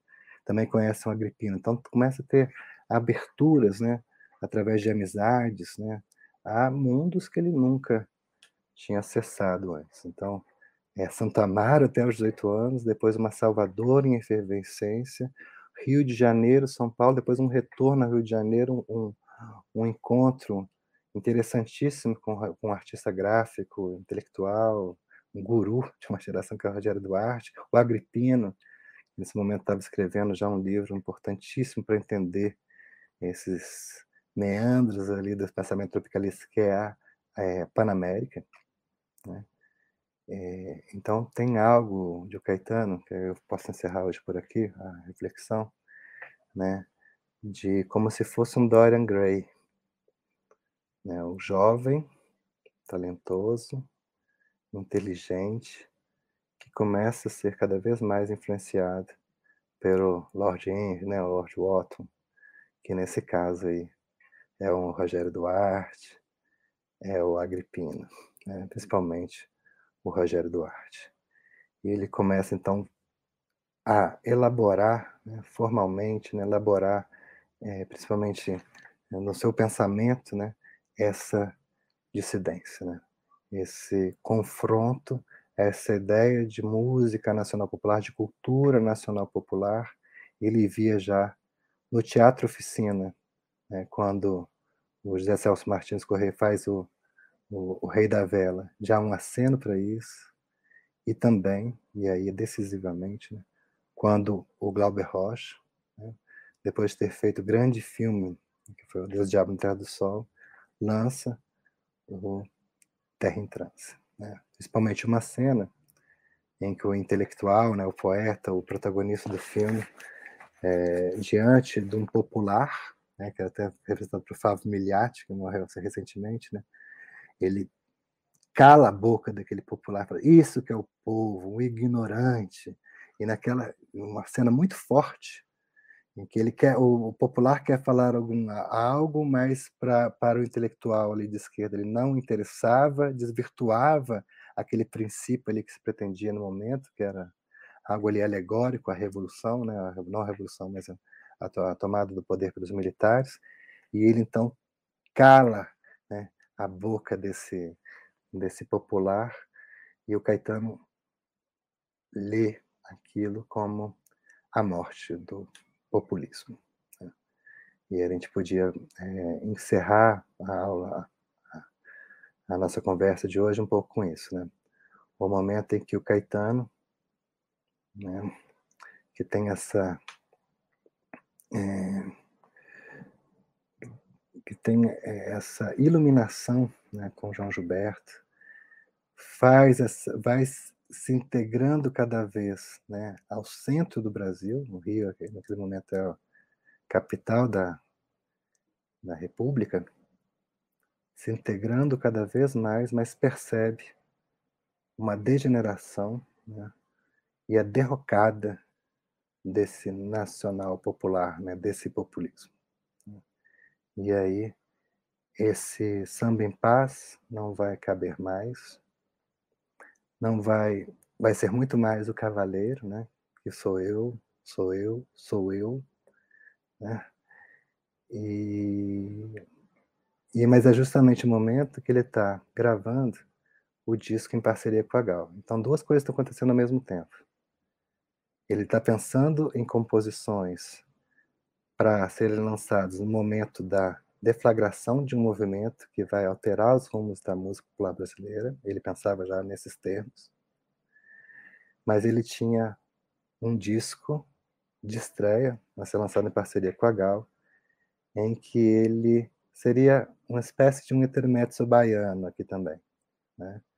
Em vez de colocar o, o, algo assim que ele já pensava, já formulava, mas que estava incipiente, ele prefere reforçar um tom bossa novista, ortodoxo, aí tem os arranjos todos são de Dori Caymmi, né, o produtor musical do disco é Dori Caymmi, tem o violão de Dori Caymmi, aquele que o Caetano achava mais fiel ao violão de João Gilberto, ao violão da bossa nova, um repertório que tem muito isso da saudade da Bahia, uma coisa pura, uma coisa ainda que não deflagra nenhuma mudança e que é muito apreciado pelos seus pares.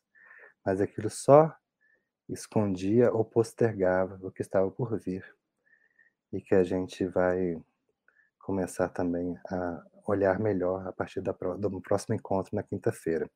Eu ainda volto um pouquinho com domingo, né? O primeiro disco, esse disco a Gal, domingo, interessante esse título, tá? Domingo é antes da segunda, né? Quando começa uma outra coisa. Ainda vemos o, o, o disco Caetano Veloso, que é o disco da Tropicália, e aí eu, eu acho importante a gente. Eu tenho algumas umas, um, discordâncias né, com, a, com a historiografia musical, né, tem um, eu acho que tem um, dá um demasiado valor ao disco Tropicália, o disco de grupo. É importante, sim mas acredito que o primeiro disco do Caetano solo, né, Caetano Veloso, seja aquele que já coloca é, todo o tropicalismo já está de alguma forma ali. Né? O outro grupo marca ali esse conjunto todo, mas esse a gente precisa parar um pouquinho mais porque é muito importante para se estender. Caetano. Então a gente continua um pouquinho ainda essa conversa com vocês, né? Deixa aqui um tempo para a gente debater um pouco.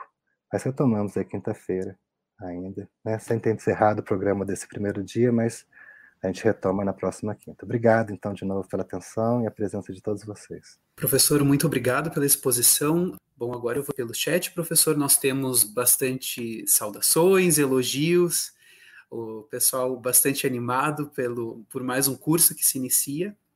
Eu gostaria, na verdade, de ir diretamente para uma pergunta. Só um minutinho, eu vou achar ela do Roberto, uh, do Roberto Florencio. Ele fala: iniciando a música com a mesma palavra uh, da música de Vandré, caminhando, Caetano não estaria tentando manter viva na memória do povo uma música de protesto que estaria sofrendo censura mais direta? Só que houve uma correção histórica aqui. A Dorothy ela comenta que alegria, alegria é anterior, é, para não dizer que não falei das flores de Vandré. Né? Aí Roberto faz novamente uma outra. Ele é, muda um pouquinho a pergunta. Ele fala: seria para não dizer que não falei das flores uma obra parafraseando Alegria, Alegria? E fica essa pergunta como definitiva. É muito boa essa discussão, né? Eu acho que tem mais aqui uma coincidência, assim, né? Nem, nem o Caetano estava tão interessado assim na obra do Geraldo Vandré, nem o Geraldo Vandré tão interessado assim na obra do Caetano, apesar de que eles estão é, ali é, né, no mesmo momento, no mesmo contexto. Então, é, as duas músicas me parece que foram lançadas no mesmo festival, então eles estão trabalhando ali, cada um com seus respectivos grupos, e tem essa coincidência que eu coloquei ali mais para enfatizar essa é, essa diferença que se dá com essa coincidência. Então, a primeira são duas músicas totalmente diferentes, que apontam dois caminhos totalmente contra, diferentes para a música popular brasileira e que estão se confrontando desde então. Né? Uma é alegria, alegria, veja, né? e a outra é para não dizer que eu não falei das flores, né? conhecida como caminhando também. E vão começar com essa palavra, caminhando. Mas uma a gente já pode, só pela primeira palavra, já entender esse tom ali, que eu diria que é também populista, né, no modo de cantar, que é um caminhando certo? Então, a voz do homem, né, como Caetano diria mais tarde no disco estrangeiro, né, o macho adulto branco ali sempre no comando, tá ali, né? De alguma forma, mesmo sendo uma canção crítica, uma canção corajosa, num momento muito complicado do Brasil e que o Geraldo Vandré tenha sofrido muito por conta dessa questão, dessa música que jamais foi perdoada pelos militares, né? É, tem essa coincidência de assim serem duas músicas que jogam duas coisas totalmente diferentes. Uma é essa mesmo, esse caminho da canção de protesto, e que talvez chegue ali ao seu ponto máximo, né? tanto que ela vai ser é, é, ela vai ser a grande preferida do público em contraposição à que ganha o festival, que é a música é, Vou Voltar, né, do Tom Jobim e do, e do Chico Buarque, uma espécie de canção do exílio moderna, muito sofisticada, mas que não cai nas graças do povo tanto quanto o, a música, para não dizer que não falei das flores. Então é uma coincidência, mas que eu queria explorar muito mais esse aspecto assim, melódico, bem é, sutil né, dessa primeira palavra, enquanto tá o, o Jorge Vandeco é caminhando, né, o, o, o, o, o Caetano Veloso muito mais sincopado, movediço, arisco, né? Ele vai estar caminhando, é uma outra coisa. E o caminhando, na verdade, é, ele é uma, uma releitura, né? É um, um, uma quase que uma, começa até como uma paródia da banda, né? Mas vai além disso, né? Ele vai levar né, dessa paródia, vai ser, vai, vai fazer um também tem uma coisa de marcha portuguesa, como tem na banda, que é levado adiante aí no Alegria, Alegria, para outros lados. A gente podia falar mais disso, mas é só essa questão dessa coincidência que é interessante que eu sempre gosto de colocar como um exemplo. Roberto até comenta depois que ele lembra que o Vandré tinha mais amizade com o Chico e ambos eram meio que contrários às guitarras na música, coisa que o Caetano aderiu mais rapidamente. É, havia é, né, uma Dentro dessa questão do nacional popular, né, que depois vira um programa de televisão, que é o filme da Bossa, então toda uma diretriz para a música popular brasileira começava a se impor. Né? E alguma coisa que tinha que ser nacional. Então vamos tocar instrumentos que já estão ligados à nossa tradição da música popular brasileira. Então uma guitarra elétrica, bateria, tudo isso às vezes era menos, né? não, não era era visto como um, um, um perigo né, para a pureza da música popular brasileira. Algo que um Tinhorão também defenderia também. Então, é, inclusive há um episódio né, que era, na verdade, para defender o programa Fino da Bossa, que perdia público frente ao sucesso do programa da Jovem Guarda, né, que já parecia já com alguma guitarrinha, alguma coisa assim né? uma coisa mais ligada ao, ao rock italiano, ou primeiro rock ah, norte-americano, mas já traduzido pela, pelo rock italiano, né? tem muito essa, essa pegada.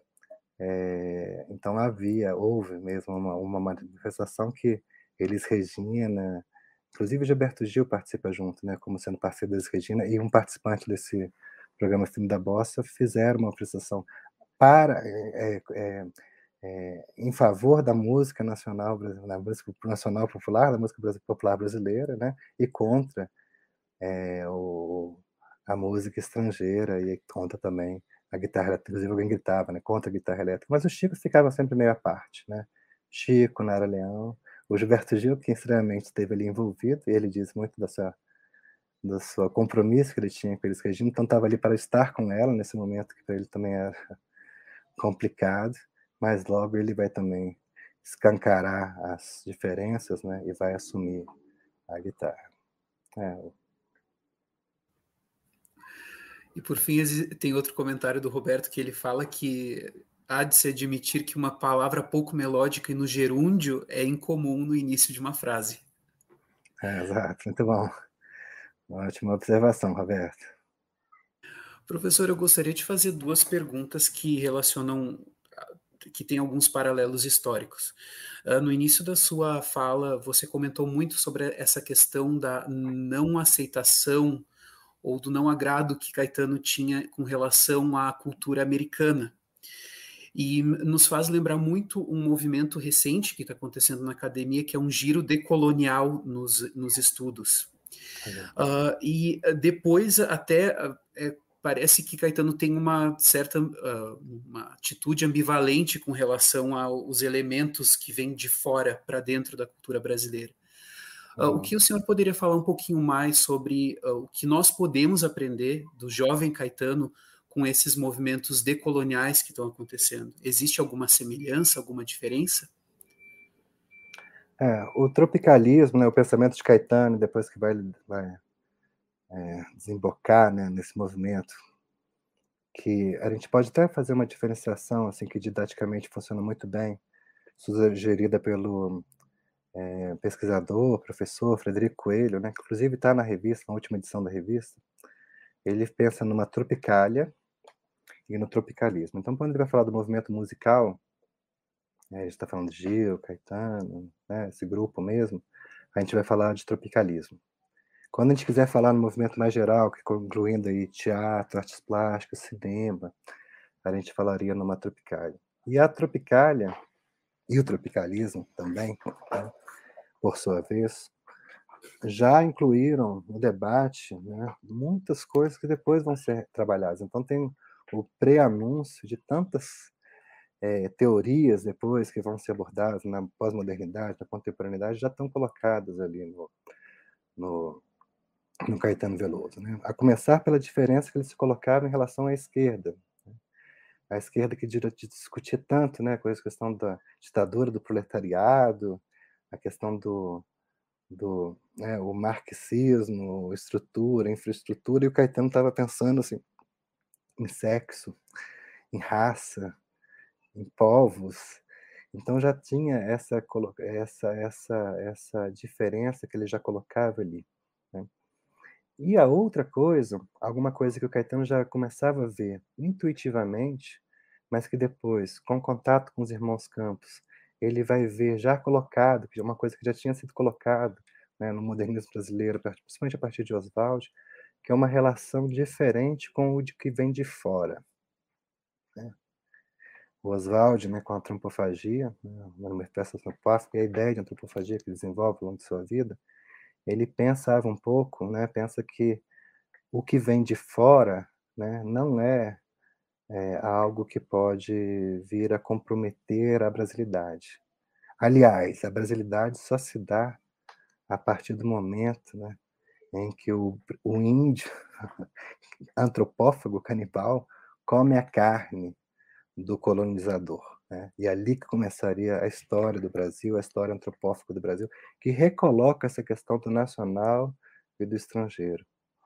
Que vai ser depois uma chave interessantíssima para o Caetano continuar naquilo que ele já começava a antever, né? a intuir, mesmo sem ter tido contato ainda direto com Oswald de Andrade. Né? Tinha muito mais contatos modernos com Mário de Andrade, que endossava essa, essa, essa, essa noção nacional popular que cai no pensamento do Tiorão e da música popular brasileira, principalmente a que se desenvolvia no Rio de Janeiro, mas o Caetano já vê essa coisa do, do nacional, do popular de uma forma do, do estrangeiro de uma forma diferente.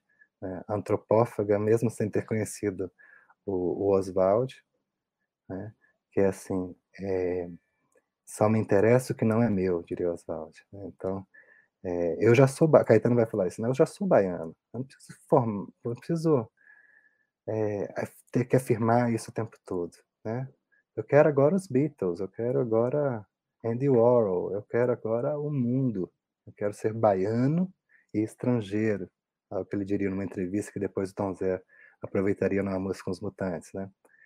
Então, Caetano, ele vai trazendo essas coisas, e são coisas muito que estavam sendo ali já colocados por Oswald, mas nunca dessa com essa com essa inserção dentro da discussão da música popular, da música pop, que é a questão nova que o Caetano está colocando com o Gil, né? é, colocando aí, há uma contradição, somos todos aqui falando pela, contra a ditadura, é, pensando numa mudança, colocando vários dogmas para a música popular brasileira, mas somos todos contratados por multinacionais. Então, Caetano, e estamos cantando na televisão, e vamos cantando na televisão, então, assim, e ficamos aqui meio emburrados de estar cantando na televisão, Caetano vem para é, recolocar isso tudo, né?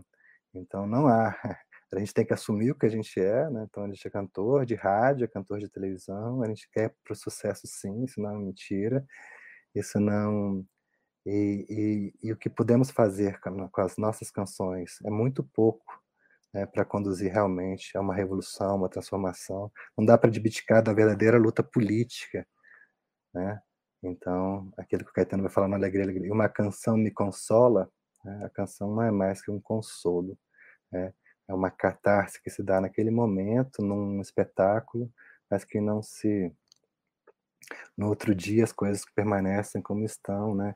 O grande, gigante né, Brasil, povo como continua aí adormecido e totalmente subjugado à ditadura. Então já tinha um pouco disso, né? De trazer, é, primeiro essa questão nova e uma outra coisa que é aí já mais ligado à questão do decolonialismo, a questão de se colocar, né? Se colocar, colocar o Brasil no mundo, mas não de uma forma é, subdesenvolvida. E, e, o Caetano vai ser muito forte nisso, né? O tempo todo, quando ele está se formando ainda, o jovem Caetano está pensando nisso. Eu me recuso a folclorizar o meu subdesenvolvimento. Então, fazer a canção de protesto com os instrumentos brasileiros, abdicando das tecnologias que já tinham, a guitarra elétrica, a música mais eletrônica, tudo o que a gente podia ter, né? fazendo uma coisa mais simples, com letras mais simples, que o povo pudesse entender, entender a mensagem que conduzisse a revolução. Não, Caetano, não. Acho que a gente está se empobrecendo esteticamente, aquilo que está ali anunciado na Bossa Nova a gente vai perder para sempre se a gente não mexer é, nesse caminho aí. Se a gente não, aí nas palavras dele, né, depois a gente pode rediscutir isso, retomar as linhas evolutivas da música popular brasileira. Perfeito, apenas para não deixar o comentário sair, é, da Elvira, ela consegue, ela destaca um ponto semelhante entre as duas músicas que o professor estava comentando antes, a partir da pergunta do Roberto, que ela fala que o Caminhando é, representar algo que tenha e necessita de continuidade. E aí temos a sensação de uma longa caminhada nas duas músicas. Aí esse é um ponto que ela conseguiu uh, é, revelar de. Bom. É muito interessante. Acho que vale, né, pensar mais nessa. É um bom caminho, né? Eu comecei apenas com a primeira palavra, mas tem ainda muito a ser desenvolvido aí. Mas são caminhadas totalmente diferentes, né? enquanto caminhando aqui, caminhando e cantando, né? E assim, é, vamos chegando a um dia de amanhã, né? É, quem sabe faz a hora, né? convidando, né? convocando para a revolução. E uma revolução que se dá também é, ainda, né? Nas bases de alguma coisa que o Caetano vai ser bastante retrógrada. Por exemplo, uma outra música que o Geraldo André vai cantar, ele fala assim, né? é, também uma questão de guerra, né, de luta, né, convocando um pouco isso. Quem é homem vai comigo, quem é homem vai comigo, Quem é mulher fica e chora. Veja papel da mulher. O homem vai para a luta e a mulher fica e chora. Então Caetano já está repensando e realmente temendo, né, que o Geraldo Vandré se tornasse aí a grande figura, né, fosse aí o fruto de uma outra decantação, né? A bossa nova que já era uma decantação da música brasileira, trazendo um, uma fino, um sumo da música requentada brasileira, ali um samba, um produto final um samba super elaborado, agora ganhava esse elemento político que na verdade enfraquecia a questão harmônica, melódica, enfraquecia não, simplificava isso tudo, tornava cada vez mais simplório para que o povo pudesse entender como se o povo já não entendesse, né?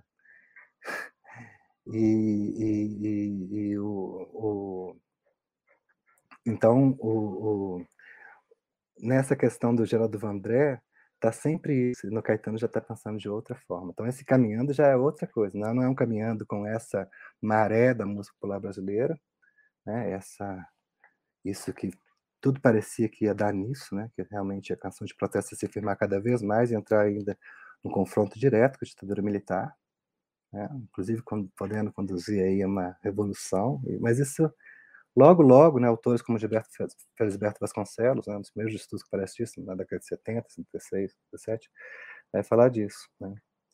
É, como é que a Tropicália já via ali, né, a falsidade né, dessa proposição em que colocava a canção, a cultura, como a própria luta em si, né?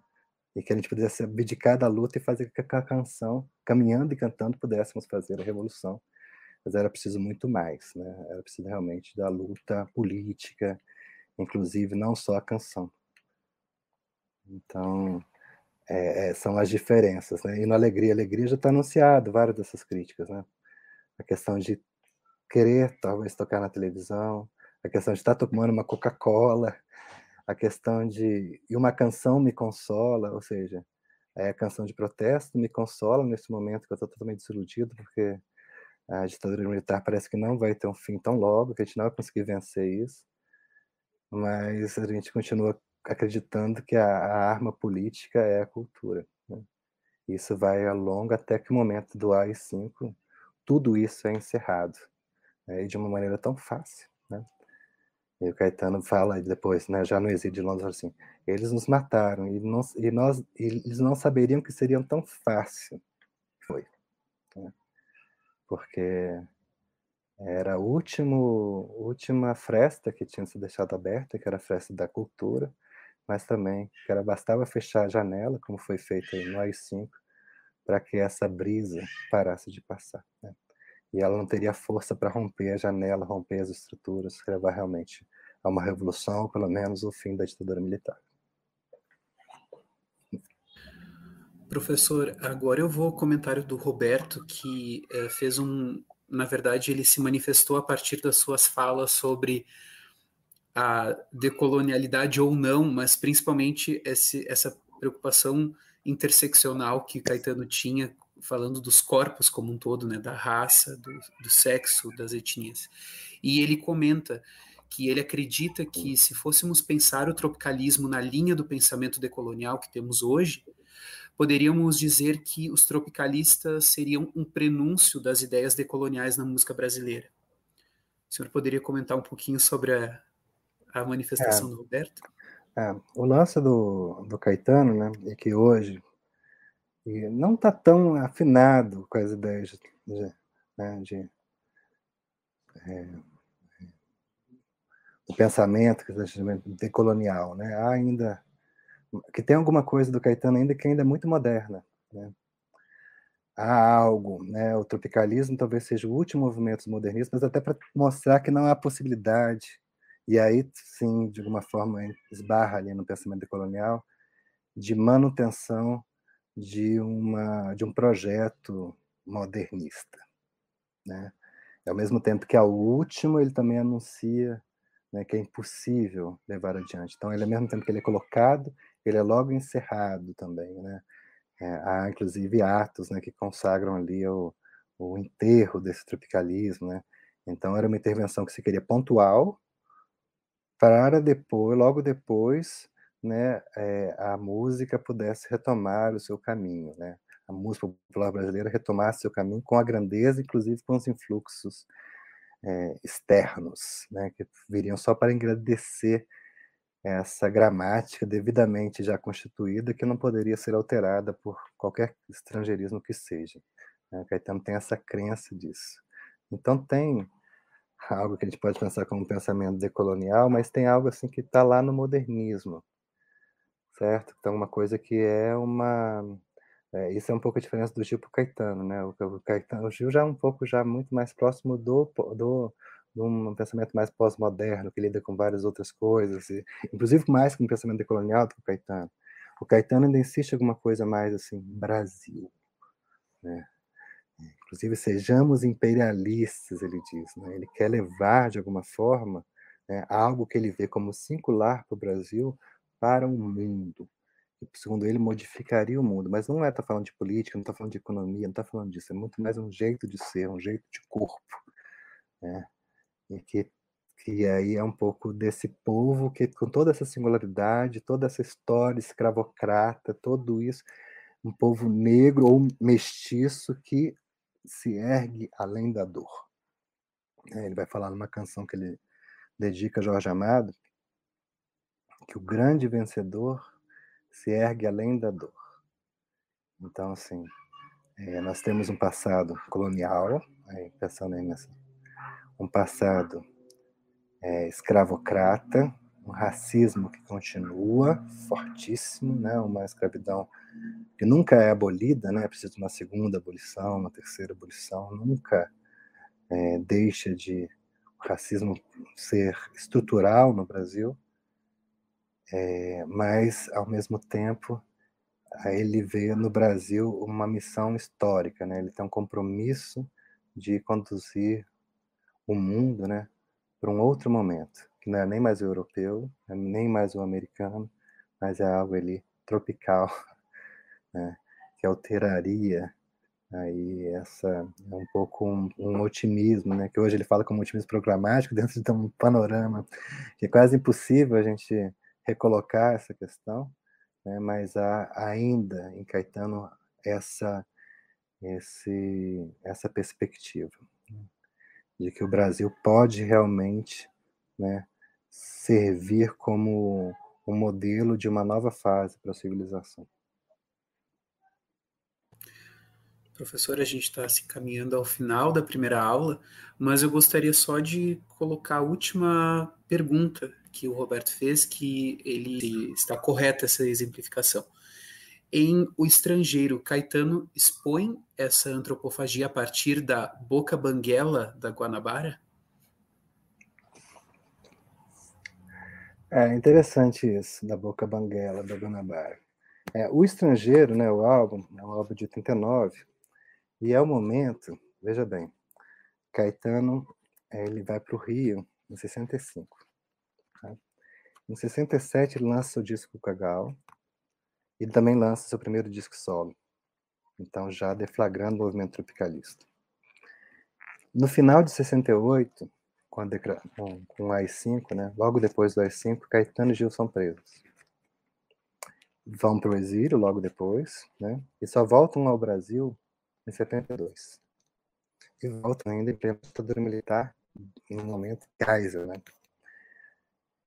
E eles precisam, né, até um, um início que é muito interessante, muito com muitas é, com, com, muitos é, elementos interessantes para pensar discos, movimento em conjunto, porque muita coisa acontece nesse período, mas é pouco período.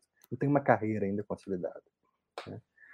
E o Caetano volta com o Gil e o Caetano se recusa a assumir esse papel de líder da esquerda, que estranhamente colocavam ele, ele como se tivesse sido absolvido todas as acusações que a esquerda fazia ele, a gente vai ver quais são essas, né? quando ele parece com tropicalismo, né? depois do momento que ele é preso. Quando ele é preso é como se fosse assim, olha, ele foi preso, né? Ele ele não estava do lado deles, ele foi preso, imagina, como é que pode, né? E é um pouco a acusação que tinha que o Caetano, o Gil, a Tropicália era a MPB se rendendo, uma parte da MPB pelo menos se rendendo a esse ao imperialismo, né, à música norte-americana, aos Beatles, ao de fora, né, sem essa concepção antropofágica que é o tropicalismo que vai recolocar nesse momento. Né. Muito bem. Então, em 89, ele lança o Estrangeiro, é o momento que ele começa a recolocar essas coisas. Né? A gente está caminhando aí. Já estamos né, em plena abertura, reabertura, democratização, né? teve direta já, em 88, em 89 tem eleição. Então, o Estrangeiro é o momento que o Caetano pode voltar a falar desse assunto interdito, esse assunto que ficara proibido, esse assunto que lhe daria muito muitos problemas, né, se fossem abordados logo que ele chegasse, por exemplo. Ninguém sabia direito, a não ser os mais íntimos, o que tinha acontecido com o Caetano, como é que ele tinha sido preso, por que, que ele estava exilado, por que, que ele não estava no Brasil, quando ele voltaria, nada disso. Então, 89 coloca isso, né? É legal essa, eu não tinha pensado ainda essa ideia da boca banguela da Guanabara, né? Mas são as impressões que se tem, né, da Baía de Guanabara, que para ele sempre foi uma coisa linda, desejada, né, um baiano, o Rio de Janeiro, a Baía de Guanabara, bela, mas ele fala das impressões, né, de Levi-Strauss, de e o Levi-Strauss que fala, né, que pareceu-lhe uma boca banguela, ele não gostou da Baía de Guanabara.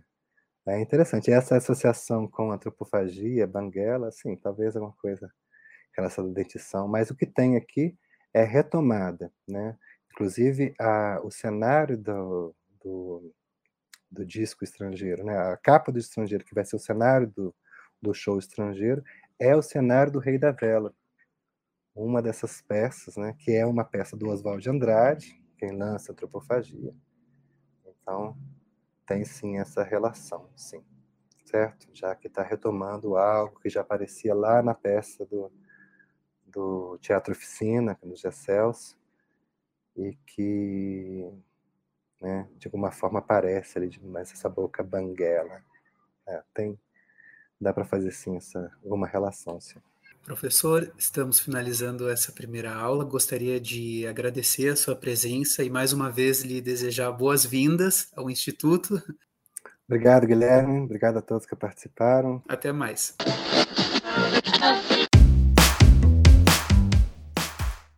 Esse foi o IHU Cast, uma realização do Instituto Humanitas Unicinos, o IHU, da Universidade do Vale do Rio dos Sinos. O podcast do IHU tem edição e montagem de Lucas Chardon, locução João Vitor Santos e na direção Ricardo Machado. Acompanhe o IHU nas redes sociais e nos siga no seu tocador de podcast para não perder os novos programas. Até mais!